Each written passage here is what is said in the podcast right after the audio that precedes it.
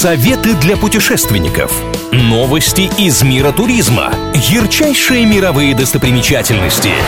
Клуб радиопутешественников на правильном радио. Привет всем желающим облететь мир. Сегодня мысленно отправимся в Израиль.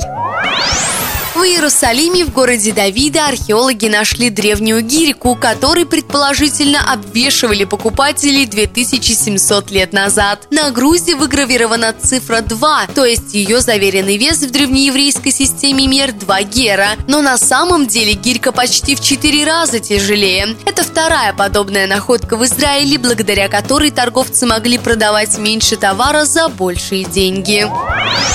Град Давида состоит из двух частей. Первая – это археологический район со старым городом. Вторая часть – это скважина, открытая в 19 веке. Здесь стандартная экскурсия дает туристам две возможности – идти по Ханаанскому каналу, который короче и очень тесный, но зато сухой, или по тоннелю Языкии, где нужно будет брести по воде. Чтобы пройти туннель насквозь, потребуется около получаса самой оживленной туристической части района вас обязательно приведут к панорамной площадке, с которой можно лицезреть весь город и проникнуться духом давних времен. А по пути вы неоднократно встретите рисунки и отсылки к библейским персонажам и местам. Куда мы заглянем в следующий раз, неизвестно, но если вы всегда готовы путешествовать, я Маша Сафонова с вами. С меня самые свежие туристические новости, интересные факты и лучшие достопримечательности со всего мира.